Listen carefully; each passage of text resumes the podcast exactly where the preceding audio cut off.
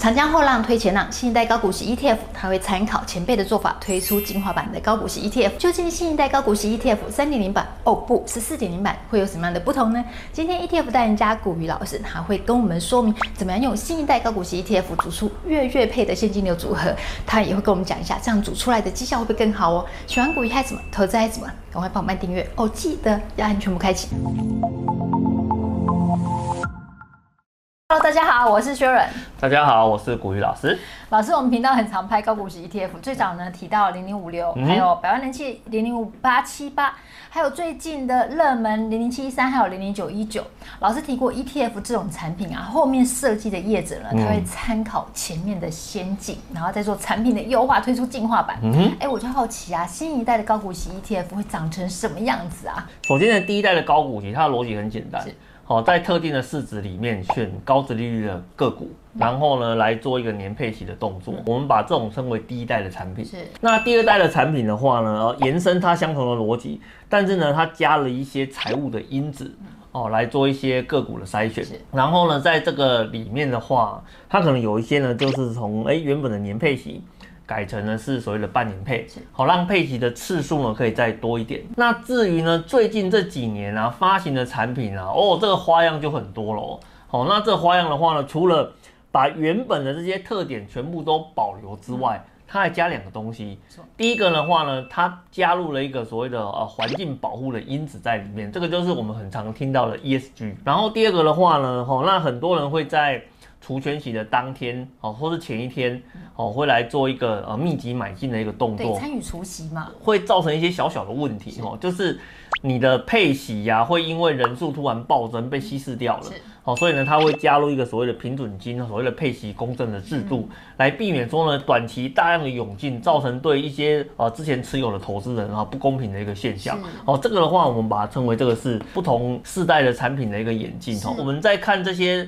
机制的时候啊，其实最重要的是哦，它有没有跟上呃现在呃对于投资的一些逻辑，好把它加到里面去。好，比如说我们刚刚有谈到一个所谓的 ESG，为什么这几年啊 ESG 呢变得非常非常的重要？现在呢对于环境的保护啊非常的要求，哦，那甚至呢它很明定说。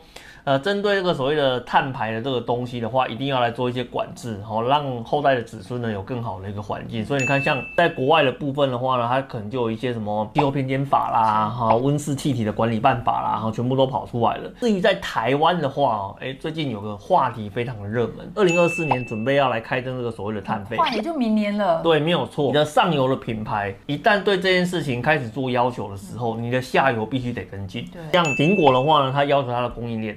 二零三零年之前，哦，一定要实现脱碳这件事情。也就是说，你的整个，呃，碳排放量的部分，然后尽量往零这个目标，哦，来做一个迈进。Zero。对，Zero。而且呢，为什么这件事情很重要呢？因为口号都喊出来了，哦，你一定要跟着我把口号多喊几遍，就会懂。哦，现在口号叫做什么？No ESG。No order, no order, no money。对，没有错，这是一整个连串的一个过程。你如果用中文的讲法来讲的话，就是这个样子，碳不尽零。订单净零，好不好？讲得真好。口号这个东西啊，为什么会跑出来？就代表它很重要嘛。老师刚才讲了 ESG 啦、ETF 啦，哎，市面上有很多类似的产品，像市面上最近就有一档永丰 ESG 低碳高息 ETF，代号零零九三零。投资朋友就想问说，哎，它跟其他 ESG ETF 的差别到底在哪里呢？差别在哪里嘛？从那名称里面就看出来啦，嗯、对不对？其他的名称里面啊，最重要的话就是什么？首先呢，第一个 ESG 是它有纳入在它的选股考量里面。然后第二个最重要的是什么？低碳这两个字。低碳。那为什么这件事情会这么这么的重要？因为呢，你看哦，不管是欧盟、美国，或是说我们自己的台湾。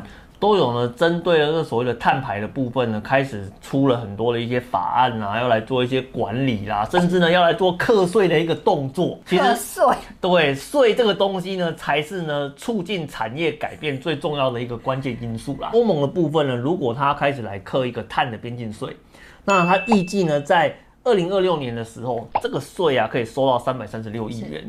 可是呢，如果企业都不做任何的改善，持续按照它原有的这个，呃的方式呢来做一个呃碳排放的话呢，到了二零四五年哦，不好意思，你的整个呃碳排税的部分的话，可能要高达两千六百亿元。哇，差了八倍耶！对，差好多这么高的一个金额的话呢，你要想哦，这个的话纯粹就是把钱缴出去而已哦。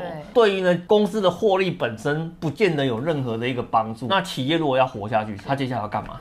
转型啊，他要转型嘛，然后呢，他要去做一些碳排的一些呃投资嘛。你要做一些碳排放量的一个改善投资的话，就代表你的资本支出会呃越来越高，越来越高，越来越高，绩效呢会变得比较不好。思考合理啊，思考是很合理的。我们从统计资料上面来看，你会发现，哎，这些呢低碳排的公司啊，或反而呢，它的在绩效表现上面来讲是比较好的哦。我觉得这个东西很合理啊，你知道为什么？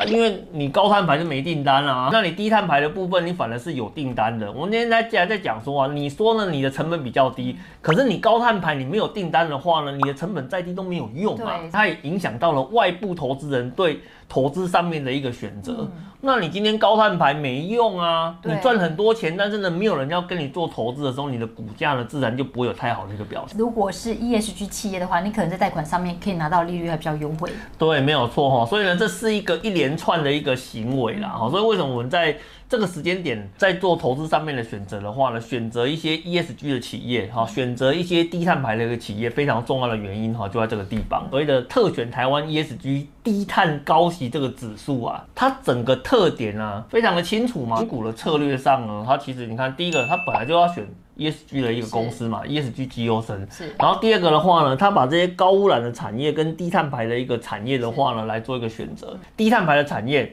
以高碳排的产业 out，那我就不要把你给选进来了嘛。而且更重要的是什么？他还有要求说你的配息要稳定的哦。你今天不能够说今年有赚钱你配给我，明年你就变赔钱了，我你就不能够配给我。这个对于想要呢靠股息生活的投资人来讲的话，这是大忌呀。对，没错。哦，所以呢，你要能够稳定的配息才。对得起我高息这两个字嘛？对，所以你看哦，在这个整个选股策略里面的话呢，它就是透过它的选股策略，把 ESG、低碳跟高息这三个投资人。现在非常关注的因子，整个直接帮你结合在一起。如果能够再加上平准金的话，哇，那就是更完美了。对，它是整个全部都给你打包在一起。平准金都有，本来就一定有的嘛。这个是这个四效合一耶。你以前的产品没有平准金，那就算了嘛，对不对？你现在才发行的产品没有平准金，那还得了啊，对不对？所以这两产品本身呢，它当然也是有平准金的啦。那你说它高息到底有多高，可以配得上高股息这三个字？这边呢是加权指数，最右边的话呢是这一档 ESG 低碳。高息的指数，我们先以这个当成是基准，在相同的时间点里面，大盘呢它的获利是三点九个 percent，而它的一个殖利率的话呢，大概是四点二，不错啦。哦，这是一个非常符合期待的一个表现嘛。ESG 加低碳加高息，整个结合在一起之后的话，它的表现是长什么样子？七点二个 percent。哇，经过不同策略的一个组合，它的一个绩效的表现。哦，会比呢整个那个加权指数来得更好。对，我觉得这个很合理，你知道为什么吗？因为加权指数是没有策略的，它就是没有选股，它不能选啊。但是我今天呢，透过一个策略的选择，我把那些能够连续配息的公司，ESG 呢优良的公司，哦低碳排的这些公司，哦我把它呢哦结合在一起之后，然后呢我拿到一个好的一个成分股的清单，然后呢我可以交出一个比较好的一个报酬率。合情合理嘛？那股息是多高？股息的话呢，来看数字，七点七个 percent。哎。很高哎、欸，表示之前说高股息五趴还要高很多、欸。没有错，以前我们讲五趴的话，我就觉得它很高了。问题是这一档的话呢，竟然来到七点七个 percent。所以它可以说是相较于大盘指数 ETF 的话，它的资本利得跟它的股息都来得高很多哎、欸。是是是，所以呢，像这样子的一个产品的话呢，就非常值得投资人再来做一些更细部的一个研究嘛。可不可以再跟我们多说明一下，如果这一档它纳入我们退休之后想要做的现金流的话？还适合吗？跟呢加权指数来做一个比较，因为毕竟这是所有投资产品的基准值嘛。你看哦，短天期的部分，加权指数它的获利率如果是二十一点八个 percent 的时候，哎，其实这个数字不错哎。但是呢，好还要更好。相同的这个时间点里面哦，这档产品的话呢，它在这个时间点，它交出了三十一点一个 percent，赞呢，赞吧，对不对？就代表说呢，今天你加权指数你敢涨，我呢也敢涨，而且我涨的比你更多。这个就是呢，这个产品经过选股之后的一个特色，就是在这个地方。另外一个投资人很关键是说，你今天会不会因为为了拿到比较高的报酬率，所以呢我扛了比较多的一个风险？那风险这种东西，你要怎么来做一个衡量？我一般来讲呢，都是以波动度来做衡量。一样哦，我们如果是看了这个以短期一年来看的话呢，哎，加权指数的波动率是多少？十八点六个 percent。先把基准值先记起来，好，然后呢，我们再来看这档产品，哦，它在相同的时间点的话呢，它的波动率是多少？十五点一个 percent。这样真的让人家很 amazing，它的波动度比大盘来的低，但是报酬又比大盘来的好。嗯，没有错哈。你看了，我们以相同的时间点来看它的一个呃年化报酬率的一个表现，比如说你看了，我从二零一九年的七月，好，一直呢。呃，回撤到了二零二三年的四月底，在这段时间里面的话呢，加权指数的年化值利率呢，大概是四点二个 percent，美败呀啦，好不好？四点二不错的啦。可是你看哦，这档产品的话呢，它在这个时间点里面，它整个年化值利率的表现是多少？七点七个 percent 啊，比那个加权指数的话呢，多交出了接近三点四个呃 percent 的一个殖利率出来哈，所以呢，在整个殖利率表现上面来讲的话，来得更好。当然了，其他的在于年化报酬率啊，跟整个总呃绩效报酬率的部分的话呢，如果投资朋友有兴趣，你可以自己在表里面来做一个比较，你会发现它不管是在殖利率的表现。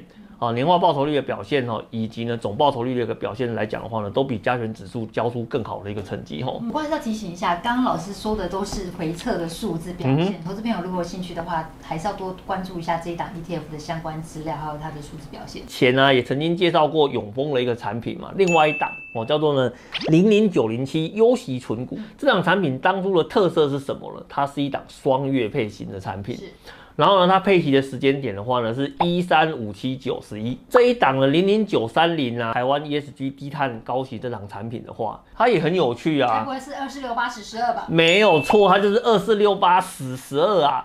它也是以一个那个双月配的一个设计来做一个互相的搭配，然后跟他们自家的产品整个结合在一起之后，就变成了什么？就变成了月月配啊！你知道吗？在今年呢、啊，真的有很多家呢都是以。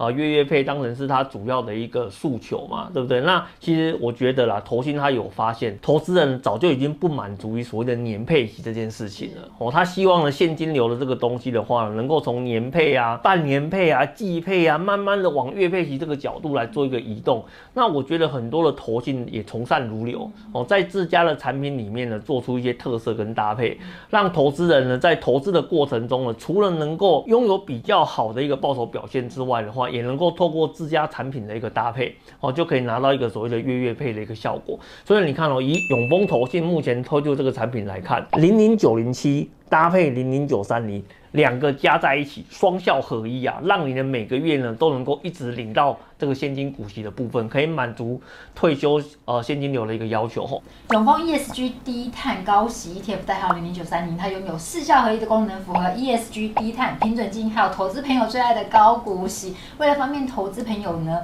能够去安排好退休之后所需要的现金流，它还规划了双月配。投资朋友如果想要知道怎么样用本级干妈永丰投信它所发行的永丰 ESG 低碳高息 ETF。零零九三零能够打造退休后的现金流的话，可以看影片下方说明文哦。谢谢股老师的分享，来喽，确认口头禅来喽。投资简单三步骤，选对标的，定期定额，然后 action 就可以喽。投资朋友，你觉得新一代高股息 ETF 要纳入什么功能才能够满足你的需求呢？欢迎留言跟我分享哦。想要看更多的投资嗨什么，股益嗨什么，帮我们按赞、分享、订阅、开启小米小铃铛，要将全部开启才收到明天讯息。拜拜，拜拜。